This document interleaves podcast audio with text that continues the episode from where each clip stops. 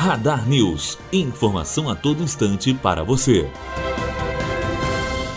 Dodge pede prorrogação da investigação contra presidentes da Câmara e do Senado. Além de Rodrigo Maia e Eunício Oliveira, são alvos do inquérito também os senadores Romero Jucá, Renan Calheiros e o deputado Lúcio Vieira Lima. Eles são suspeitos de receberem propina da Odebrecht para aprovação de uma medida provisória. Matheus Azevedo, aluno do primeiro ano de jornalismo, direto para a rádio Unifoa, formando para a vida. Radar News. Informação a todo instante para você.